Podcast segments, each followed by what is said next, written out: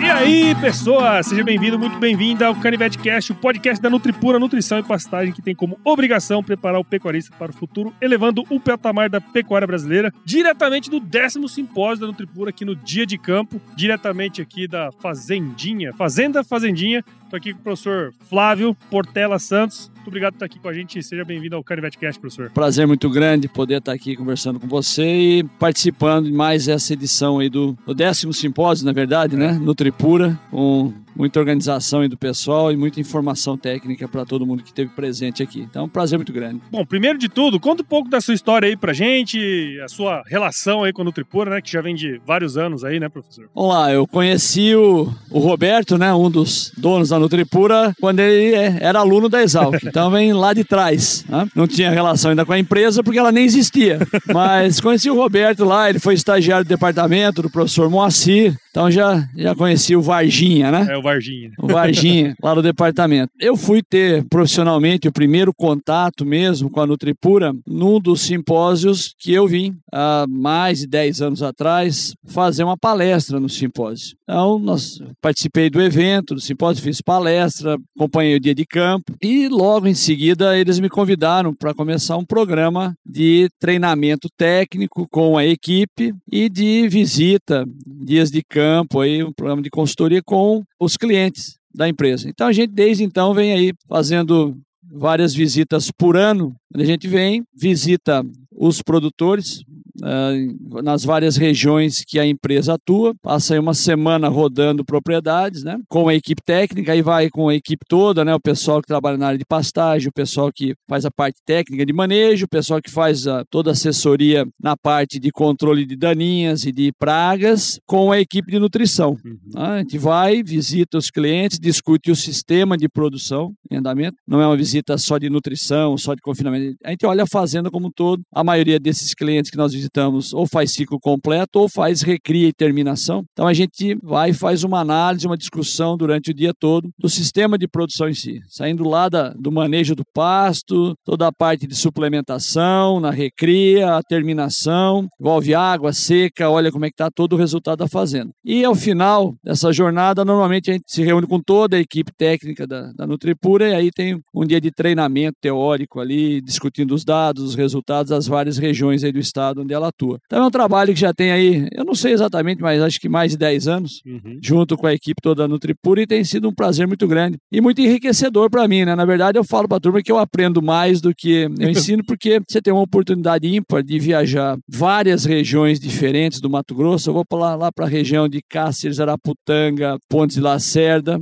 vou para a região Chego lá para Lucas, Sinop, Guarantã do Norte, a gente sobe até lá para cima, ali para a região de Campo Novo do Pareci, Sapezal, Rondonópolis, toda essa região em volta aqui, né? Itiquira e a região de Primavera, começando e agora para o Araguai. Então, isso para quem é professor é muito enriquecedor para a aula que a gente vai dar para os alunos de graduação, para a pós-graduação, para as palestras. E eu aprendo muito com isso, tenho uma oportunidade ímpar de ver todos esses sistemas de produção, acompanhar toda essa evolução de integração lavoura-pecuária. E como a Nutripura atua de uma forma de entrar na fazenda mexendo no sistema de produção, não vai lá para colocar um produto específico, é uma forma da empresa trabalhar, né? Ela tem essa É, característica. é a característica, é o DNA do É, negócio. o né? DNA deles, do processo. Isso casa muito com a minha forma também de gostar de trabalhar. E isso fica muito prazeroso, porque você mexe no sistema todo. Eu gosto muito de trabalhar com passo, suplementação, confinamento, semi-confinamento. Aí tem a oportunidade de ver tudo, da cria, recria e terminação. E é um aprendizado completo para mim também como professor e muito enriquecedor. Então tem uma troca muito grande de experiência nisso. E eu procuro colaborar, é muito gratificante para mim trabalhar na, na treinamento de formação de recursos humanos, que é o trabalho mais importante que a universidade faz, na verdade, é formar recursos humanos. E o mais gratificante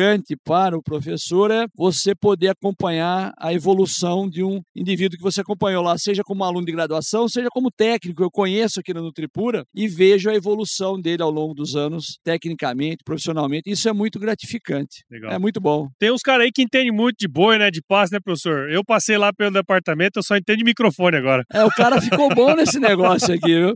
Eu não sei se ele ainda sabe alguma coisa de boi, mas É, de comunicação, nada, porra nenhuma. esse cara tá muito bom no negócio. Mas é, é, é, muito bom a gente ver as pessoas direcionando, né? encontrando uh, nichos de mercado e a sua vocação. Então, isso é. E eu acho que a, escola de, de agronomia, a gente brinca, a agronomia é um curso muito amplo, né? Ele absorve, ele tem a área de humanas, a área de engenharia e a área de biológica. É. E a maneira como é na Exalc, onde você tem lá os três primeiros anos básicos e depois as optativas que te permite direcionar para áreas que você tem maior afinidade, acho que isso é muito bom e cria uma oportunidade que permite ao indivíduo, na hora que ele sai, poder crescer em diferentes encontrar coisas. Uh, você vai ver indivíduo que virou geneticista, que virou é. agrometeorologista, que virou cara de podcast. podcast. E aí nós vamos, o outro ali, ó, que tá na minha frente aqui, está longe, o apelido dele da escola, né? Virou videomaker? É, virou, é, faz vídeo o tempo inteiro e fica filmando a gente e pondo as Então, mas é, é, muito bom você ver o pessoal trabalhando e encontrando os caminhos de cada um, né? Para o professor, isso é uma coisa é, que realmente faz muito bem. E é, ser professor, o lado muito bom é que você está sempre se sentindo jovem, porque você vive no meio do jovem, né? Mesmo já virando sexagenário, aí, chegando com 59 esse convívio com os jovens é muito, muito gratificante e está sempre renovando Legal. a gente nesse ponto. É, eu trouxe o Lainer aqui, né? A gente conversou agora há pouco e a gente comentou um pouco dessa distância que muitas vezes a academia tem é, da produção, né? E, e, uma coisa que o CPN faz muito bem é justamente unir esses dois pontos, uma vez que os técnicos estão lá é, captando os problemas no campo e trazendo para cá e, e, o apoio da pesquisa de, desse processo é muito importante. E acaba que o senhor participa também, faz parte do conselho, né? Então tudo isso é, é subsídio até para levar lá para. Sem, sem dúvida, é que eu né? falei, isso é muito enriquecedor para a gente. Eu acho que nós temos um, um problema cultural no Brasil do relacionamento entre. Eu estou falando no setor que eu atuo, do Sim, agro. Claro. Né? Eu não vou me estender a outros setores porque eu desconheço. Mas dentro do agro, ah,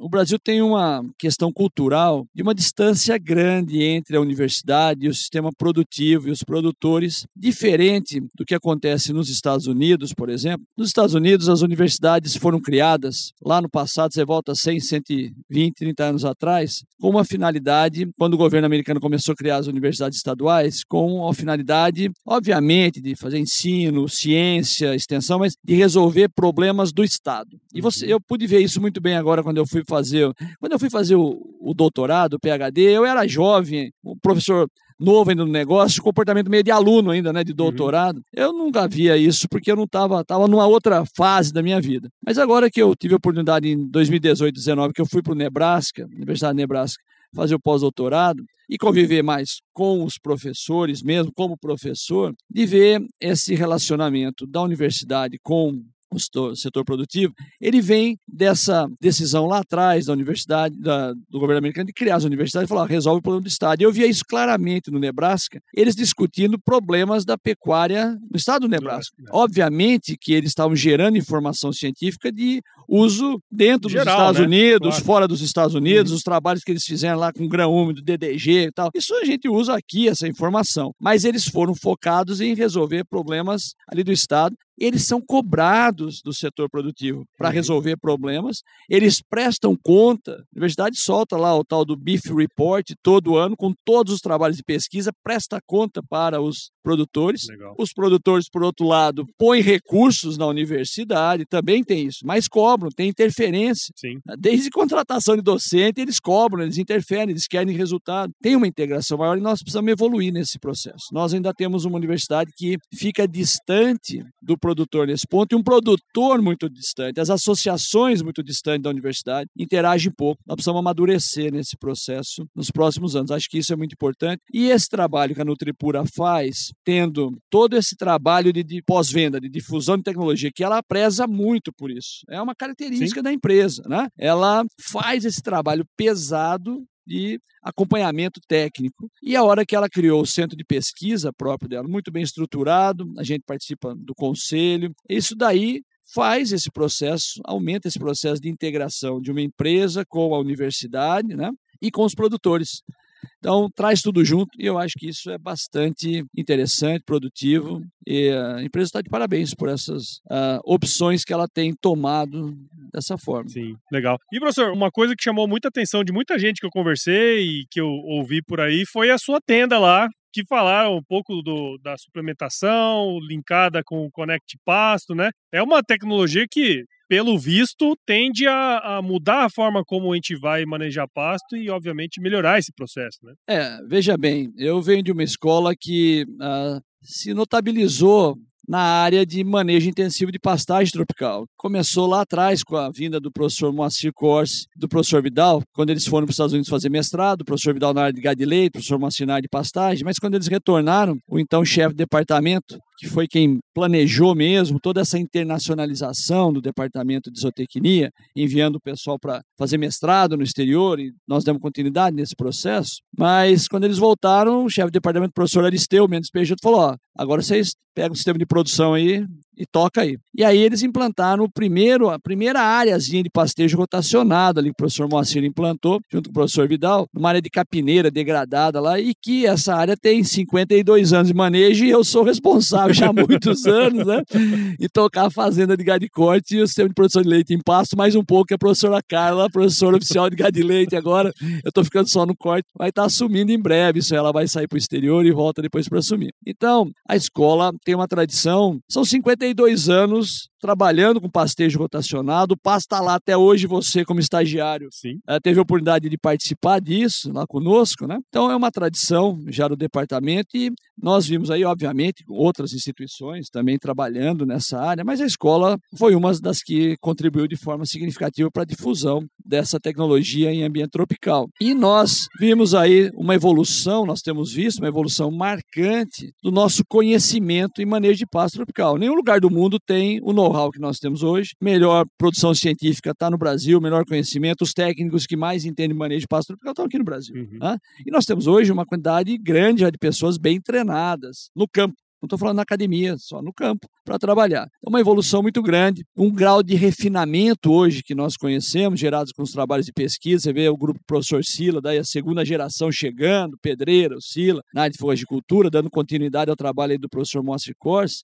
cada vez um conhecimento mais apurado. E a Nutripura foi em busca disso, montou uma equipe, né? O Guilherme Porte chegou aí, agora mais contratação de gente, pessoal com doutorado nessa parte de manejo de pastagem. Essa é uma evolução muito grande nós estamos num nível de refinamento impressionante na área de manejo de pastagem, mas o que nos deixa apreensivos né, e até certo ponto frustrados é que nós desenvolvemos, nós temos disponível no Brasil hoje uh, um pacote tecnológico para manejo de pasto, para pecuária, onde eu pego o bezerro desmamado, recrio esse bezerro na seca, recrio esse bezerro nas águas, faço pastejo rotacionado, posso terminar em semi-confinamento, em confinamento. Eu tenho um pacote para pecuária que é compatível com o pacote de soja de 70, 80, 90 sacas por hectare. Mas eu vejo esse pacote amplamente crescendo na soja, sendo aplicado, e eu não vejo ele na pecuária nessa extensão. É lógico, a pecuária sempre caminha mais lentamente, é um ciclo mais longo, mais demorado e muito mais caro por área do que a agricultura. Sim. O hectare, com todo esse pacote hoje, custa de 30 a 40 mil reais por hectare. São 6, 7 bezerros por hectare. Aí você já imobilizou 20 mil reais por hectare. Então, tem esse fator também, né? Aquele discurso antigo do pecuarista tradicionalista e tal, você vai descobrir que, pera um pouco, não é? Não é bem assim. Não é né? é bem assim o negócio, né? Tem outros pontos aí. Mas uh, a gente vai ficando apreensivo e frustrado de não ver uma, uh, uma adoção em larga escala de pastejo rotacionado intensivo com alta lotação, com 6, 7 cabeças, 8 cabeças e vendo, inclusive, muita gente que entrou saindo do processo. E um dos fatores condicionantes para essa não adoção em larga escala ou saída até mesmo é a dificuldade de ajustar um sistema onde esse capim ele é estacional dentro do período de águas. A produção de dezembro não é igual de novembro, a de janeiro você não sabe o que vai ser, essa flutuação. E que tem sido a metodologia mais usada que o pessoal usa para ajustar isso daí tem sido ficar mexendo em tamanho lote, de lote. Né? E esse é um problema sério, né? É muito difícil, cara. Não é uma fazendinha de gado de leite com 200 vacas, com 100 vacas. Eu estou falando de um cara que começa a fazer e monta 5, 6 rotacionários e está com 5, 6, 7 mil cabeças rodando lá e tira 200 boi. Não, agora traz 300. E nós mexemos com boi inteiro. Sim. A hora que você faz essa mexida, o negócio é complicado. Socialmente, os animais... É, você tem. É a gente tem uma incidência incidência maior de problema de casco, animal de sodomia montando, machuca casco, começa a acontecer esse tipo de, de problema. Então, isso é uma coisa que tem feito muita gente falar: opa, peraí, não tá muito complexo isso. E, e outra, quanto é que eu tiro de boi agora? Eu tiro 100, eu tiro 150? Qual é o critério, né? Eu uhum. ponho quantos boi agora? O passo está vindo, quantas cabeças eu ponho? Isso daí tem sido uma reclamação constante e muita gente fala: ah, meu, eu não vou trabalhar desse jeito. A gente vem discutindo isso faz tempo e a Nutripura tem participado e puxado essa discussão porque ela está vivendo o problema claro. com os clientes, né? E a proposta que ela está trazendo para esse simpósio é uma coisa que já vem sendo trabalhada há três anos ou mais, né? Com embasamento na parte de manejo de pasto, com os trabalhos de pesquisa, né? Ela montou equipe, ela tem, está trazendo aí, sempre trabalhou com o professor Moacir, o professor Sila está vindo aí, toda uma discussão com especialistas na área de manejo de pastagem, eu trabalho com eles há mais de 10 anos, toda a discussão na área de suplementação, na área de confinamento, essa discussão vem amadurecendo, testes vêm sendo feitos já há bastante tempo, né? Para chegar no que ela está propondo hoje com a startup Connect, que ela tem, né? De lançar agora, apresentar para o pessoal hoje o Conect Pasto, uma proposta de integração de manejo intensivo de pastagem com suplementação, usando a suplementação, além daquela proposta que sempre foi usada de melhorar ganho de peso, de aumentar a produtividade, lotação, produtividade, nós Vamos ter isso daí, com a suplementação, obviamente, mas a quantidade de suplemento e quando usá-lo, condicionada à flutuação da produção de pasto. Uhum. E aí, o sistema que foi desenvolvido e está sendo já usado, né, aqui na fazenda experimental da, da Nutripura, aí, em quatro ou cinco clientes, já com dados de desempenho, já disponibilizados, eles estão, nós estamos apresentando isso, onde o drone está rodando lá semanalmente, com base na altura do pasto, que é o critério que nós usamos para manejo, né, com interceptação de luz, 95%, e esse drone está medindo a altura de todos os pastos do rotacionado ou dos rotacionados, daí uma estimativa de oferta de forragem e contando para nós como é que esse pasto está crescendo, rápido ou devagar, e qual é a oferta de forragem que nós temos para aquele número de animais fixo que eu pus no lote e eu não quero mexer. Uhum. E aí sai semanalmente um relatório que nem de confinamento, você tem a folha do trato lá, fez leitura Sim. de coxo, saiu, saiu lá para o tratador, ó, X quilos de suplemento para esse lote durante a semana. E a gente tem conseguido um resultado excelente de tamponamento e conseguindo manter o lote constante. Não muda, não fica pondo e tirando Sim, é. animal.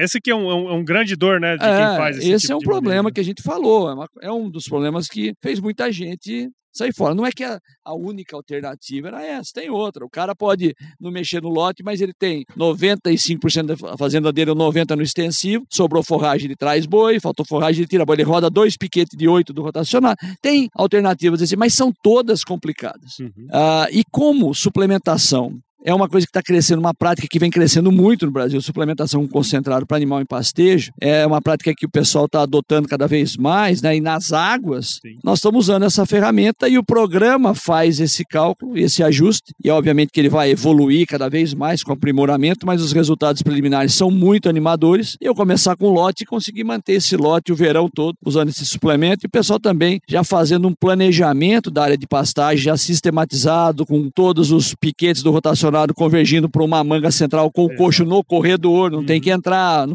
não pega barro, toda essa coisa e outra. Porque na chuva tem esse problema, né? É, mas, mas aí que tá interessante. O suplemento ele não é usado todo dia, ele é usado quando precisa, quando falta forragem. E quando é que falta? Quando dá um veranico, quando tá seco no verão. Sim. Também não tem barro nesse momento. é mais um ponto. Então, aí tem todo esse processo de ajuste e eu acho que esse uh, software que a Nutripura, através da Connect está lançando, que é o Connect Pasto, tem tudo para ser uma ferramenta de muito sucesso e permitir que a gente consiga realmente expandir a área com pastejo rotacionado no Brasil, que põe o país numa. é o que faz uma diferença grande na nossa pecuária. E quando a gente está falando de pasto intensivo, rotacionado, com alta lotação, suplementar, nós estamos falando de uma pecuária não é de baixo carbono, é uma pecuária que retira carbono. Positivo, né? né? Carbono negócio é positivo. É, é, que faz o efeito positivo no sentido de sequestrar carbono Sim. no solo, no processo. E nós nós ah, vamos ter uma pecuária líder absoluta nisso, à medida que a gente realmente conseguir expandir a, a área dentro desses sistemas intensivos. Né? É, o, é, o, verdadeiro sentido de sustentabilidade nesse ah, processo. Ah, e né? nós estamos, a pecuária vem,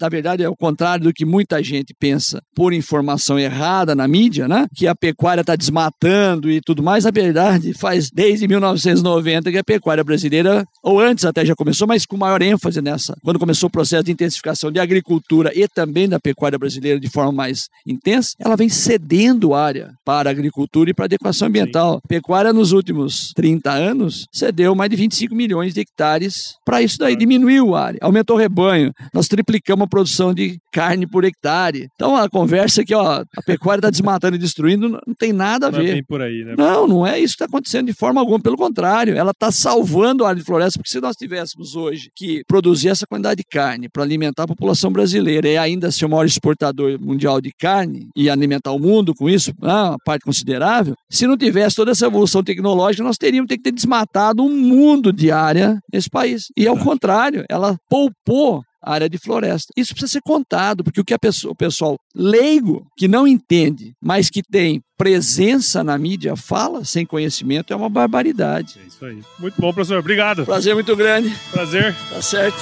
Muito bom. Um abraço para todos. Um abraço.